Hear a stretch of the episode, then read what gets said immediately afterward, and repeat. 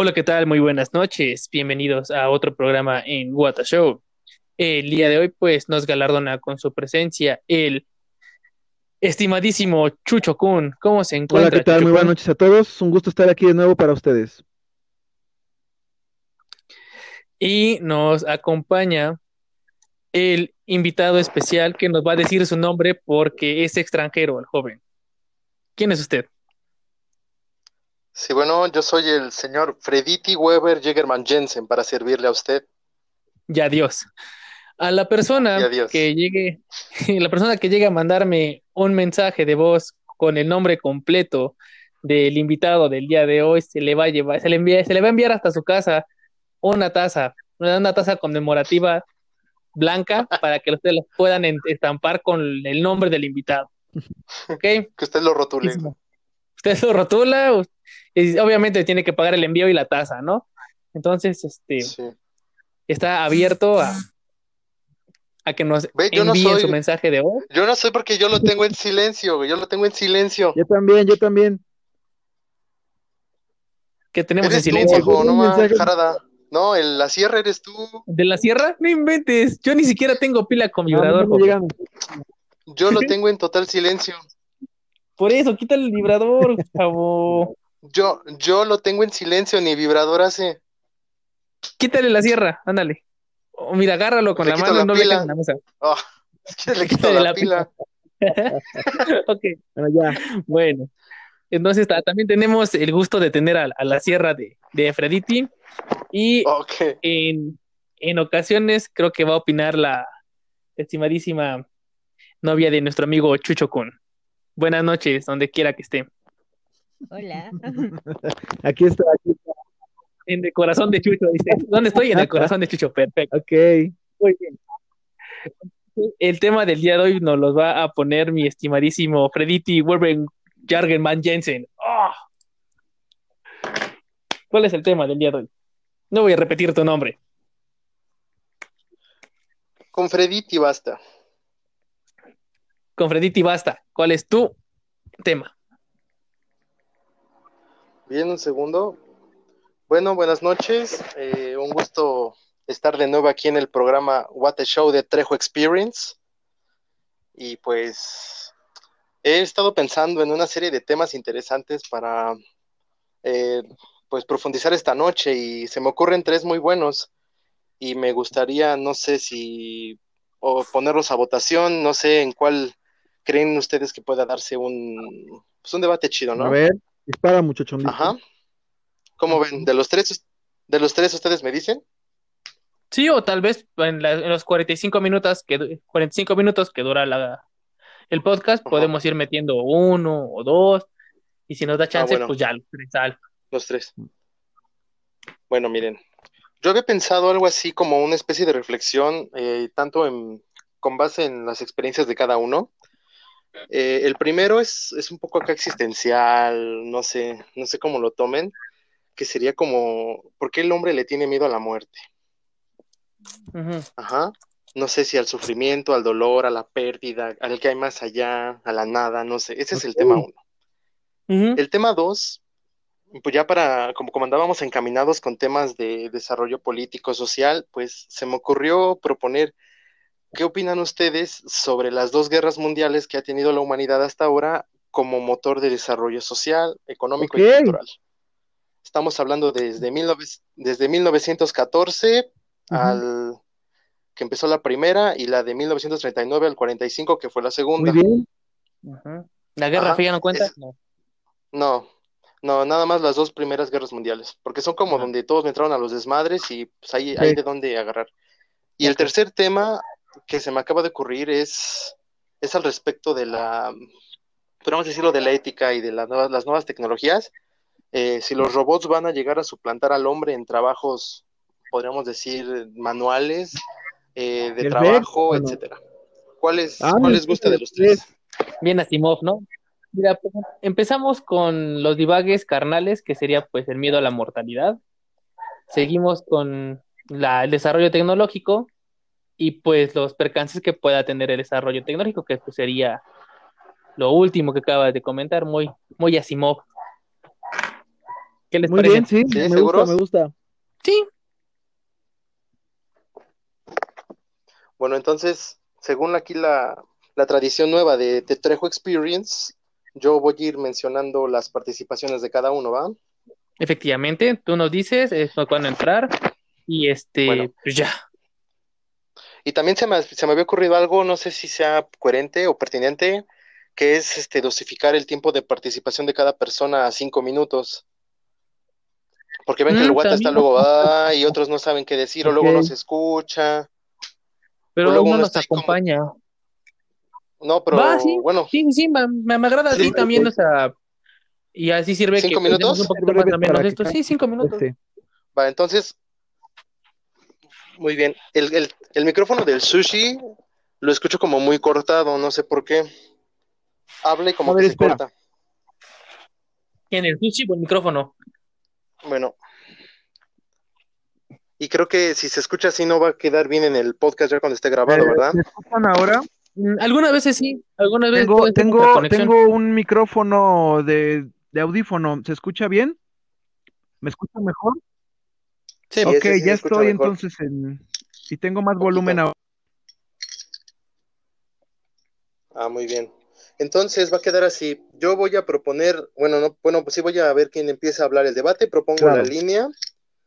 Eh, les digo el, tiempo y a quién le toca la participación, ¿va? Entonces, cuando lleguen a escuchar esto, es porque se les acabó su tiempo, ¿ok? ok, nada más que bájale un poquito. bájale tres baros a tu campana.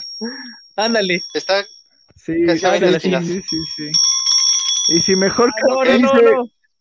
Okay. Porque esa sí la escuchan. Y si, y si mejor lo dices, y si mejor dices, ah, te prometo que a minutos. No, porque cuando estén bien enrollados. Te prometo, cuando te prometo que me tardo, te prometo que me tardo menos de cinco minutos y digo, eso es todo lo que voy a decir ahorita. Algo así, para que no la toques. Sí, carnal, bueno, que si está muy perra tu campana, güey. ¿Hasta acá? Yo digo que mejor si bebamos nuestros tiempos, güey, porque si está muy perra tu campana, Bueno, muy bien, muy bien. Entonces vamos a ver. Vamos a empezar con el tema, se lo repito, que es el hombre y el miedo a la muerte. Quiero escuchar su reflexión a partir de sus, sus vivencias, su concepción, cómo ustedes han concebido su propia realidad y cómo ven la de los demás, ¿ok? ¿Quién se metió primero? ¿El Trejo Experience? Pues el que hace la sesión, ¿no? Sí. Muy bien. Entonces, vamos a empezar con Chucho, lo estoy apuntando. El señor Trejo. Ok, pero va a abrir la novia de Chucho, ok. Eh, ok, la novia de Chucho. a ver, deja si quiere, si quiere empezar. ¿Cómo? Yo, yo voy a empezar. Ok, entonces empieza ella. Sí, ¿cómo, cómo, cómo le ponemos de nombre? Ana. Ana es la esposa ¿Cómo nos podemos referir a ella? Ah, pero no el, el, nombre de Ana ya ha sido usado, por favor. Le recomendamos Ana 1212. Los otros no están disponibles. Ana Café. ¿Cómo? Ana con la Ana con la A inicial ah, como una arroba. Ajá. No puede ser solo Ana. Ana 1. Sí. Ahorita ah, no, está la otra Ana. Bueno, esta vez será Ana. Ana. Ok, empieza Ana, sigue Chucho Kun y va Trejo. Muy bien. ¿Dudas? No. No. No, no soy yo. Yo ya no tengo vibrador. Nadie me ha mandado mensaje ahorita, lo tengo silenciado. Nadie le ha mandado mensaje. Muy bien, entonces comencemos esta onda. ¿Qué es lo que se entiende por miedo a la muerte?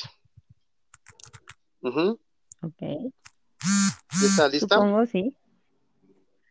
Muy bien, va. ¿Ya? Ok. Bueno, creo que en realidad las personas no tienen como tal el miedo a la muerte, más bien es como ese título el que utilizan como para poder explicar un miedo a, a algo desconocido, a algo que no saben qué va a pasar como qué hay después de, más bien, ¿no? O sea, religiosamente también todas las religiones se preparan como, como para, para el momento en que te mueres, arrepiéntete de todo, etc. La vida es como, o las partes como optimistas, filosóficas y todo esto te preparan a, a la hora, el vivir esa hora y porque te vas a morir en algún momento. Entonces todo lo, lo han planteado como un final. Creo que más bien es justo un miedo a, que existe un final, a que se termina algo, un ciclo, un llámenlo como quieran, pero no saben qué hay como después de ese final, ¿no? O sea, no creo que sea como tal el miedo específicamente, más bien el nom ese es el nombre como que se le, se le da como a esa incertidumbre o a eso desconocido. No, no sé qué opinen ustedes.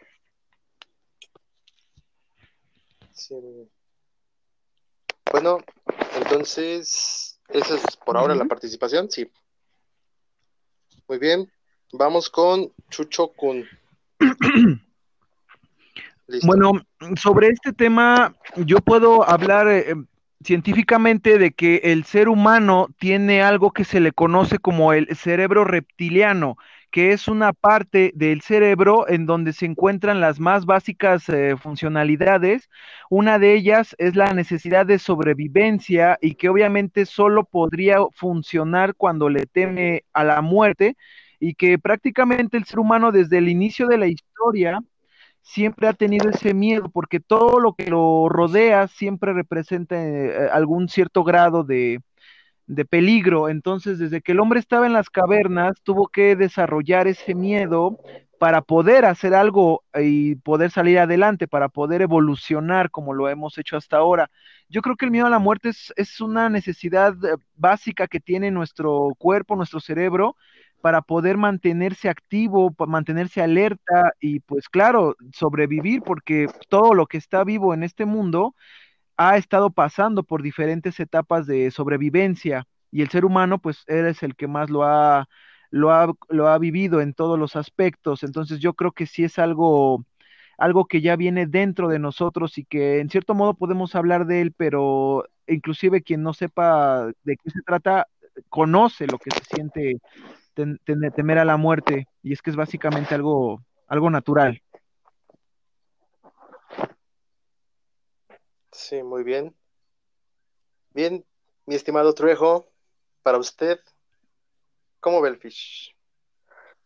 Bien, empecemos con lo primordial. Nosotros somos a final de cuentas, pues animales, no somos mamíferos, como comentaba pues mi estimadísimo Chucho. Tenemos esta parte del cerebro reptiliano que tiene pues más arraigado todos nuestros tipos de instintos. Lo que comentaba, más que nada, sería el instinto de preservación, ¿no? Ese instinto que hace que sobrevivas. Si tienes hambre, comes, si tienes sueño, duermes, si te vas a ser atacado, huyes y demás, ¿no? Más que nada, más que este tipo de instinto de supervivencia, siento que el miedo a la muerte existe, ¿por qué? Porque el humano está acostumbrado desde épocas inmemoriales al temor a lo desconocido. Es por eso que le poníamos nombres a las cosas que no conocíamos para poder pues enfrentar esa parte de miedo, porque hasta la fecha tenemos miedo a lo que no conocemos. Entonces, esta parte de no saber qué sigue después de que tu mecanismo, llamarlo cuerpo, se descomponga y fallezcas, es lo que se le tiene como pues conciencia de miedo a, a dejar de existir, es eso, a dejar de ser pues tú a final de cuentas. Entonces, hay muchas religiones, como lo comentaban en un principio, religiones, este, filosofías y demás, que te van adentrando, te van dando a conocer un poquito de lo que podría pasar y evitar este miedo, ya para que cuando llegue este momento de, pues, de fallecimiento o finiquito de tu vida, no lo veas como algo, pues, malo o triste, sino tal cual cuando te llegue la muerte, lo abraces como tal y digas, bueno, pues, ya hice lo que tenía que hacer, viví lo que tenía que vivir, no tengo ningún tipo de remordimientos y pues vámonos, ¿no? Bien, muy bien. Pues bueno, han tocado un tema muy interesante, de que el hombre es un animal.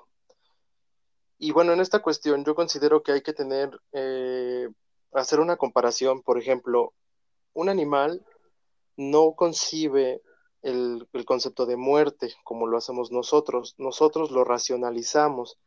Es por eso que nosotros mm, podríamos decir que vivimos preocupados por aquel suceso que sabemos que va a llegar, pero un animal no puede concebirlo en el nivel que nosotros lo hacemos. Ellos viven, ellos sobreviven, como dice Chucho, porque tienen sus instintos más básicos, sí tienen este, nociones de peligro, pero a lo mejor no lo llegan a concebir como nosotros lo pensamos.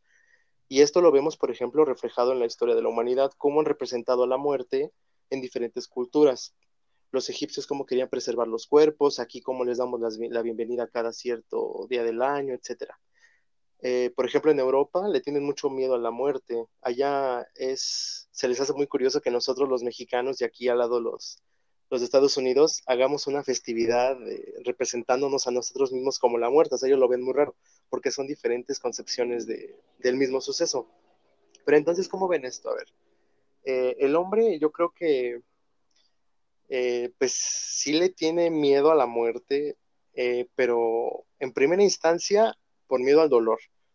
Porque si tú le preguntas a, alguien, oye, ¿tú tienes miedo a morirte? Lo más seguro es que de primera instancia te diga no. Pero si le preguntas, oye, ¿te gusta sentir dolor o, a qué le tienes miedo? La mayoría de las personas van a decir que al dolor, porque asocian la muerte con un dolor físico antes de expirar. Ajá, pero entonces, ¿cómo ven esta cuestión? ¿Cómo ven la, la onda de que el humano racionaliza su propia muerte? ¿Cómo lo entienden? A pues, ver, empezamos con Ana. creo que depende como, creo que influyen muchos factores, desde la edad de las personas, es decir, los niños tienen más miedo a la muerte o los jóvenes que, por ejemplo, los adultos mayores. O sea, es más normal eh, escuchar a un, a un adulto mayor decir que ya está de cierta manera resignado o preparado, ¿no? O sea, ahora sí que, que depende como muchísimo sí o sea, un factor que es como la edad, eh, como segundo factor que podría tocar como las experiencias de la misma vida que puede tener como la persona.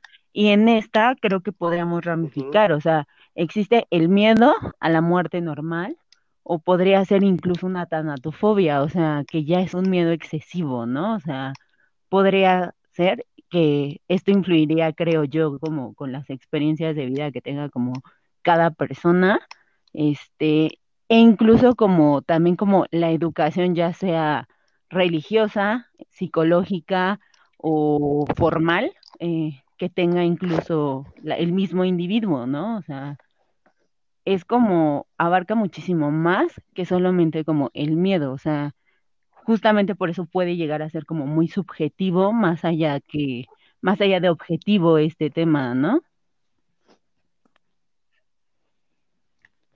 Muy bien. Sushis. Em, pasa algo muy interesante con lo que estamos ahorita hablando sobre la concepción de la muerte y el miedo que el ser humano le tiene. Eh, podríamos creer que todos los humanos le temen a la muerte, pero realmente no es así cuando tú tienes un estilo de vida en donde tú estás cómodo, en donde tú tienes las cosas que necesitas, disfrutas la vida, obviamente no quieres que ese estado cambie, no tanto porque te vayas a morir, sino porque no quieres perder esa comodidad. Los seres humanos somos seres que nos encerramos en una, una comodidad y que cuando viene un cambio le tenemos miedo a ese cambio y la muerte es un cambio, entonces eh, realmente es perder lo que tú ya tienes cuando lo estás disfrutando, cuando te gusta el estilo de vida que llevas. Eh, ¿Qué pasa ahora cuando una persona sufre con diferentes problemas, tiene diferentes enfermedades o algo pasa que su estilo de vida ya no es eh, disfrutable? Eh, ya comienza a ver la muerte como otra, de otra forma. Entonces, si dijéramos que el miedo a la muerte es algo general que todos los seres humanos piensan o que todos los humanos sienten, no habría, eh, no habría espacio para decir por qué hay gente que comete suicidio. Obviamente, la muerte no es naturalmente algo que uno pueda definir como eh, algo que ya los seres humanos pues tienen que ver como malo, sino que en ciertas condiciones tú puedes hasta pensar que la muerte es una salida, que la muerte es un descanso, o sea, es algo que cambia dependiendo el estilo o en el momento de la vida en el que la persona se encuentre. Muy bien. Edgar. Ok, ahorita mientras estaba platicando o su idea Chucho, me llegó una idea muy interesante. Esta funciona de la siguiente manera. ¿Cuál es o por qué tenemos el miedo a la muerte? El miedo a la muerte siento que es un estigma que nos ha traído la choque de culturas. ¿Por qué? Porque anteriormente en nuestra cultura pues inicial aquí en México el morir no era malo, el morir era una parte muy interesante ya que pues ibas a unirte al universo a final de cuentas cuando acababas tus, tus siete añitos en el Mictlán te ibas a unir con el universo.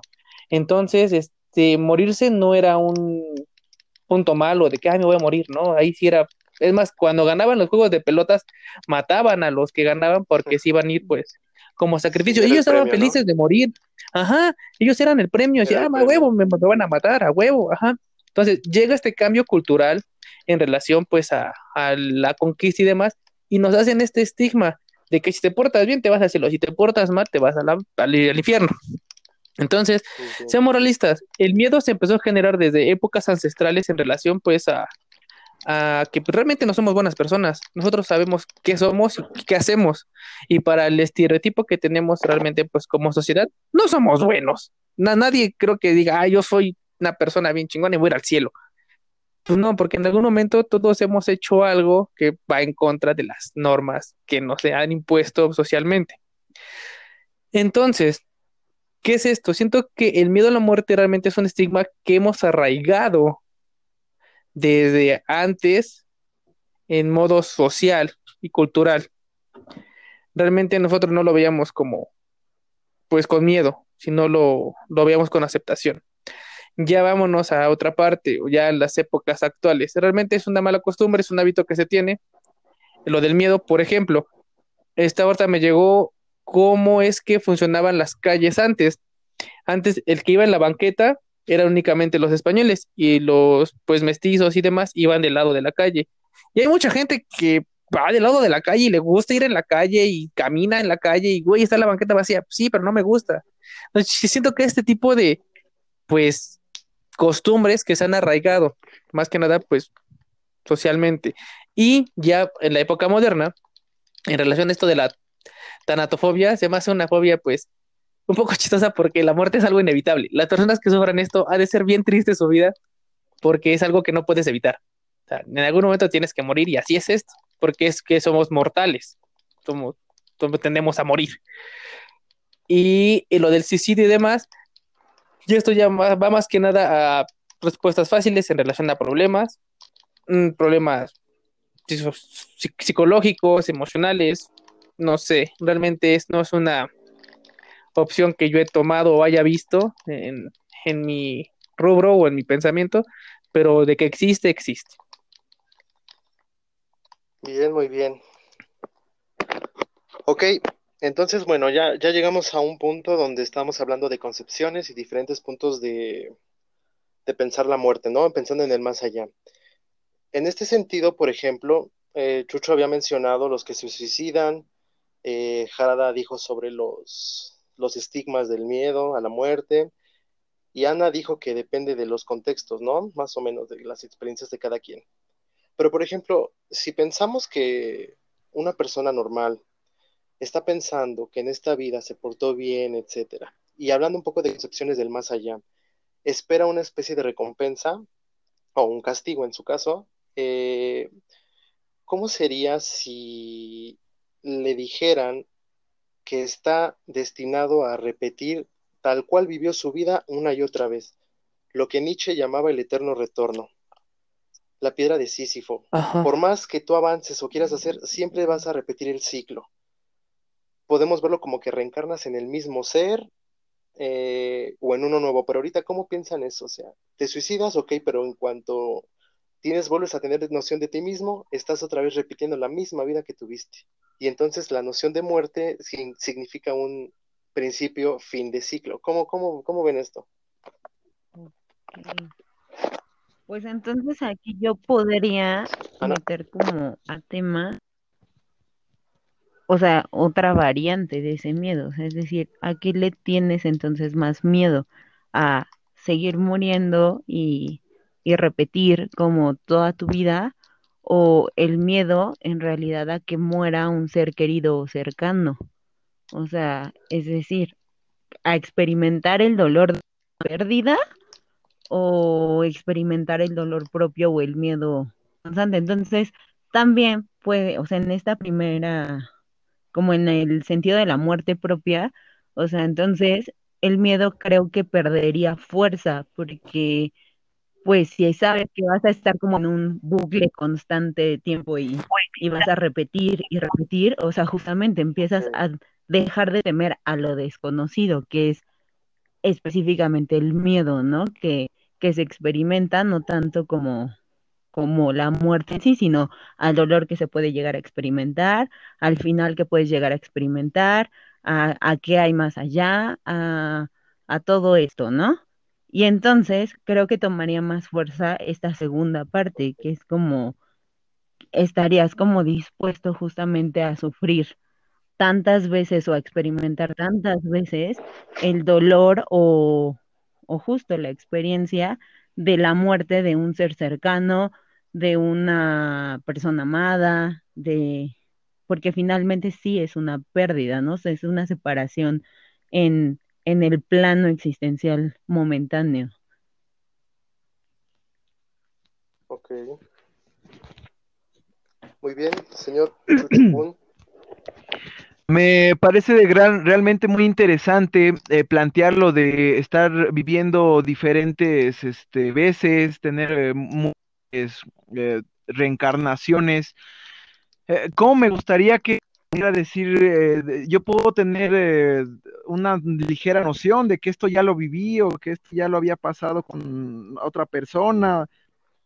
Sería genial si existiera como... Los de como, Sería genial si pudiera saber que que ya pasaste por una etapa de la vida, pero que tienes ese aprendizaje y que tal vez pudieras mejorar en el caso de que pudieras recordar cómo, cómo funcionó la última vez que hiciste las cosas. Sin embargo, yo creo que esa idea es, es, muy genial, sin embargo, no, no, no, no me la podría explicar de ninguna manera científica porque pues no, no se puede como conservar esa memoria, a menos de que hubiera después un descubrimiento a nivel metafísico que dijera que, que eh, no sé, los átomos tienen memoria o algo así, entonces eso sería grandioso, pero hasta ahorita yo creo que el miedo a la muerte es eh, más fuertemente fortalecido, o sea, digo, más bien es más fuerte este miedo dado que cuando se cree que una persona pues muere, pues se termina todo y ya no queda nada de memoria ni nada de después de ni nada. O sea, yo creo que ese es el mayor miedo que la gente puede experimentar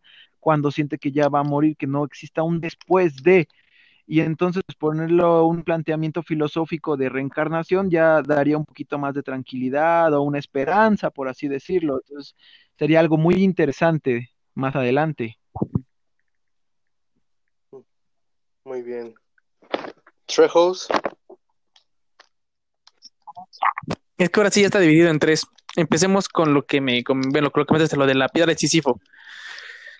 En relación a esto, ¿qué pasaría si nos damos cuenta que estamos en un bucle como el que le hizo este Itachi al buen Kabuto?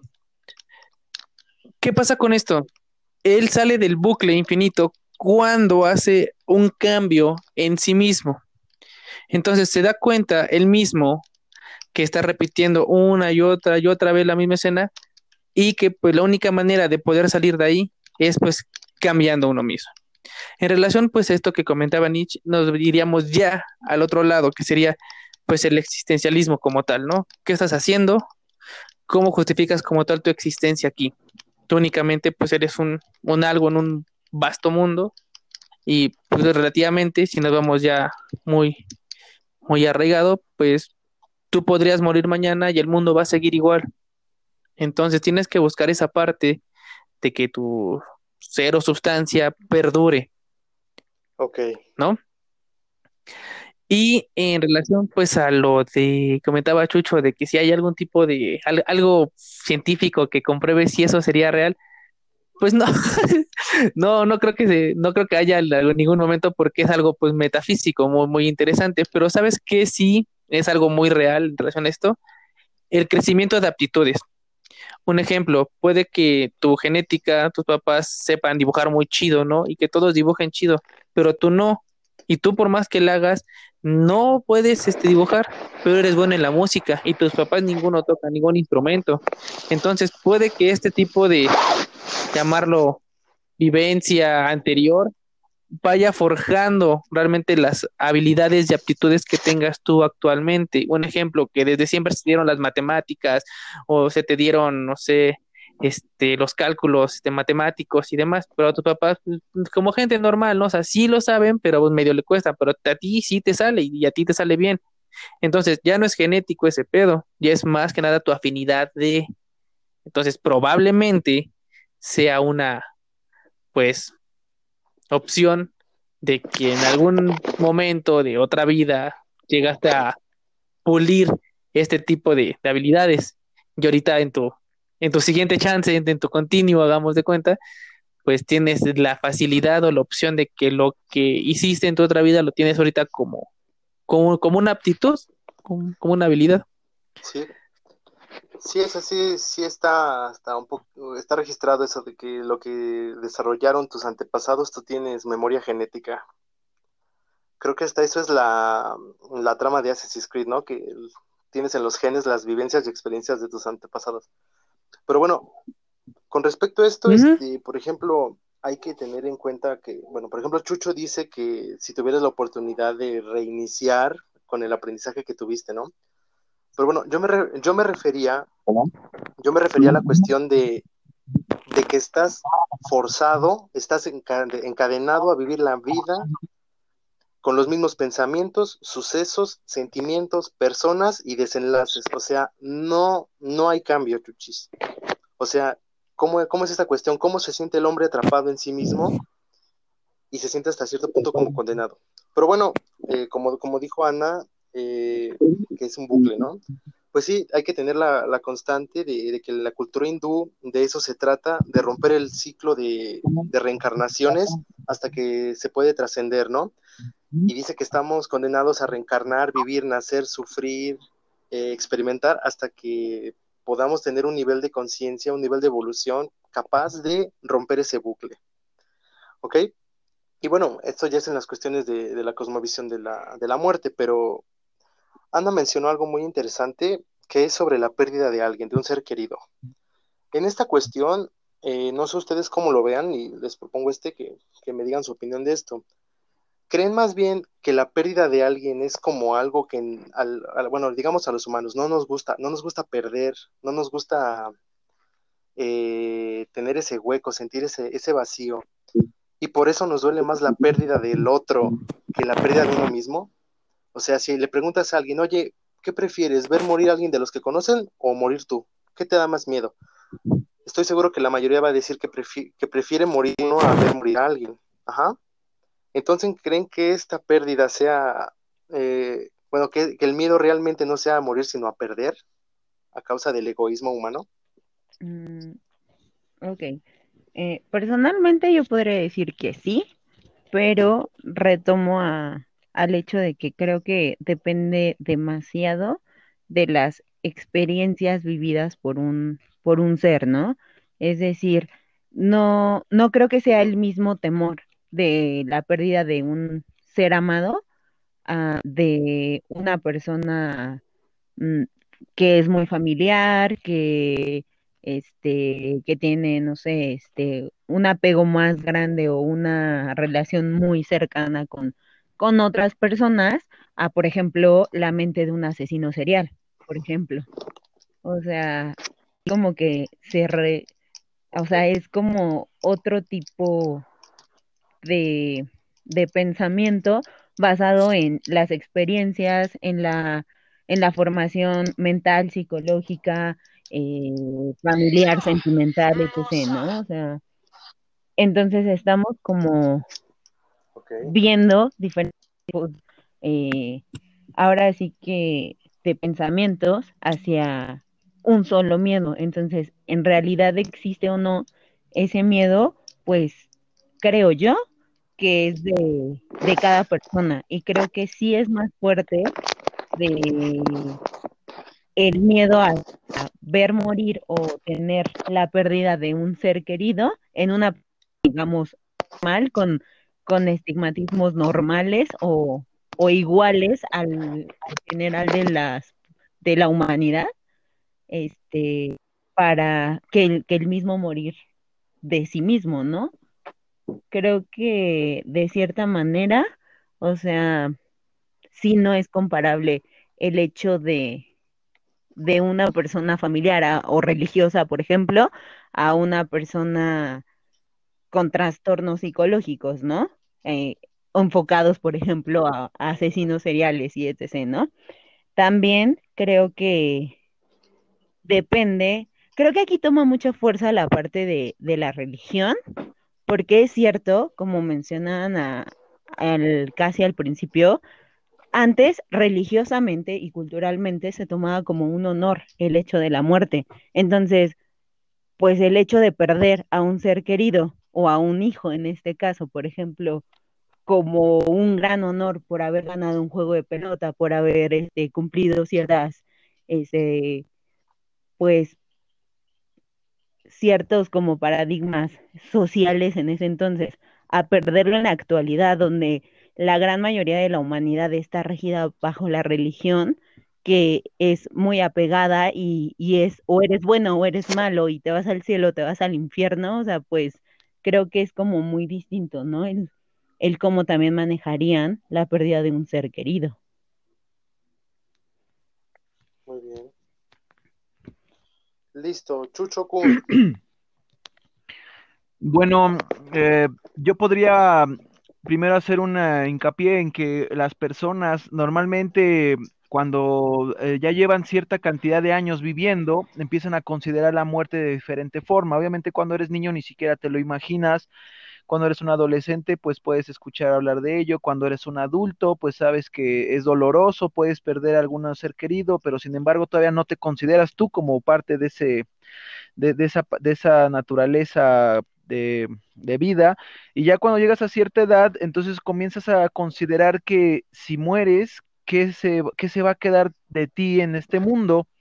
Lo que hace hacer a las personas que, lo, que buscan eh, perpetuarse más allá de la muerte. Hay algunos que hacen cosas quieren que la gente conozca de ellos para durante muchas generaciones, otros en el tiempo de la antigüedad pues mandaban construir tumbas gigantescas con sus nombres o, cuando eran grandes emperadores los querían inmortales por medio de, de ciertas técnicas para que digamos que se siguieran aquí presentes en, en, este, en, este, en este plano existencial. Pero hay algo que naturalmente sucede y es que cuando se tienen a los hijos, cierta parte del ser eh, que está eh, considerando su muerte sabe que una parte de él todavía perdura en sus hijos, es como su legado el hecho de tener hijos y, y, fue muy importante durante la época de los reyes que les causaba mucho miedo cuando no podían tener descendencia porque sentían que también ellos desaparecían junto con la muerte. Ahora, este plano existencial pues demuestra que no nada más dolor de la muerte eh, va hacia uno, porque cuando uno muere, pues ya dices, se terminó y ya, hasta ahí a ver qué hay después de la muerte. Pero cuando tú pierdes a un ser querido, eh, te quedas ahí continuando con lo que ya no sigue. Entonces, algo que tú no esperabas, tú no querías y por supuesto que tú no tienes control sobre ello. Eh, sobre todo cuando se trata de alguien cercano a tu línea de sangre, cuando se trata de alguien cercano a tu, a tu línea familiar, pues es todavía mucho, mucho más doloroso si tú tenías unos vínculos fuertes con esa persona. Entonces, eh, eh, como decían, eh, cuando fallece cuando fallecen los padres, pues tiene un nombre, cuando te quedas este, sin madre, tiene otro nombre, pero cuando pierdes a un hijo, eso todavía no tiene nombre y es precisamente por lo mismo. Entonces, eso es lo que yo quería destacar en este tema de, perder a, un ser, eh, pues un ser querido y lo que tú sientes cuando tú mueres. Muy bien. Trejo.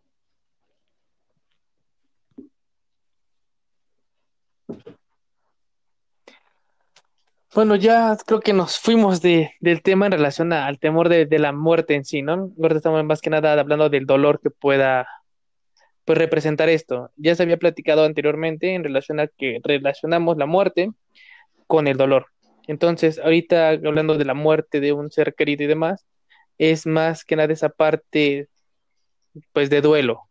Realmente va a llegar un punto en el que este duelo va a ser superado y tú hasta cierto punto vas a seguir con tu vida.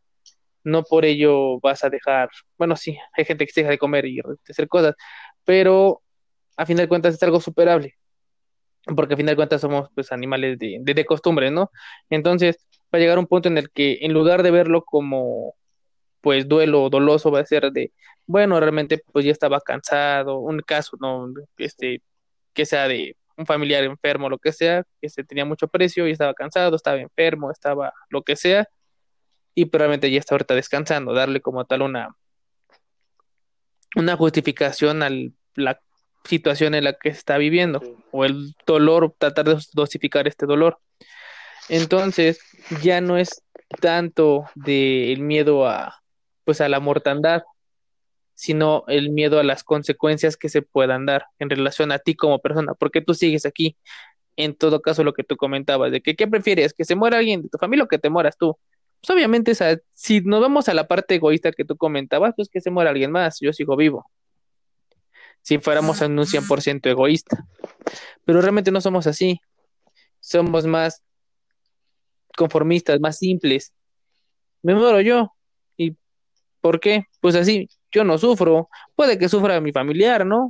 Puede que él sí tenga toda parte del duelo, pero yo ya no estoy sufriendo, ya no voy a hacer nada, yo ya, yo ya pasé, yo ya la brinqué.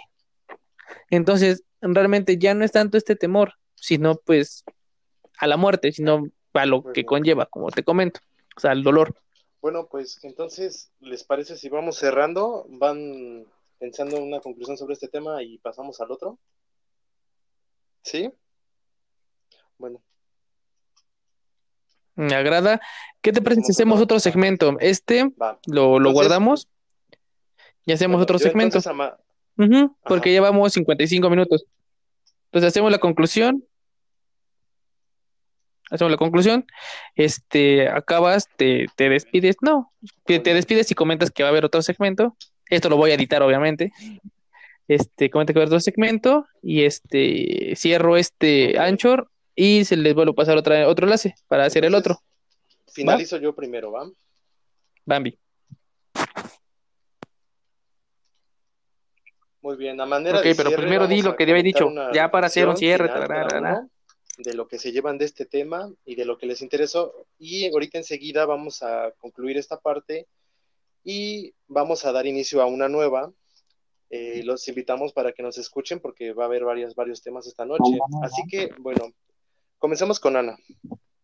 Ah, pues creo que, como para finalizar, eh, desde una perspectiva muy personal, creo que más allá como del miedo a la muerte, o sea, el miedo a la muerte solamente es como un título de para clasificar los sentimientos que, que se enfrentan de manera en un individuo como para para no, o sea, de la incertidumbre, ¿no? O sea, de la incertidumbre del dolor, de la incertidumbre de, no saber qué hay después de, y, creo que esto se puede como, pues, eh, se puede como manifestar de una manera temerosa, incluso ansiosa, y también cabe mencionar que pues se queda como, como ahora sí que forma de pensamiento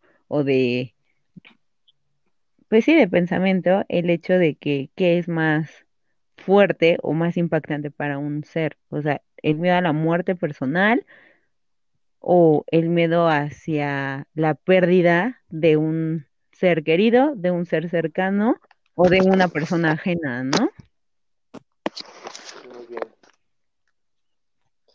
Señor Chucho. A manera de conclusión, yo puedo hablar sobre que la sensación que tenemos sobre la muerte, ya sea un miedo, ya sea una simple idea o tal vez eh, como una meta por la cual nosotros tenemos que esforzarnos en vida para disfrutar de la muerte, pues eh, va cambiando en diferentes contextos de la historia, ya que la gente siempre ha encontrado la manera como de darle un significado a algo que no sabemos y que tal vez nunca sepamos qué hay después de, sino que simplemente sacamos conclusiones o imaginamos cosas, no, no tenemos esa certeza ni forma de cómo averiguarlo.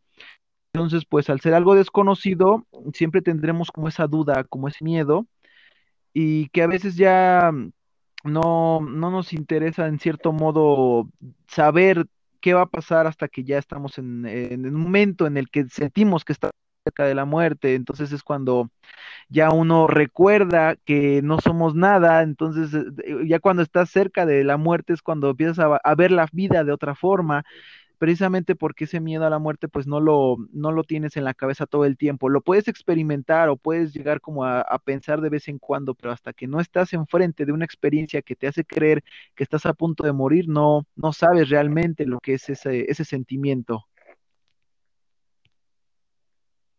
Muy bien. Trejo.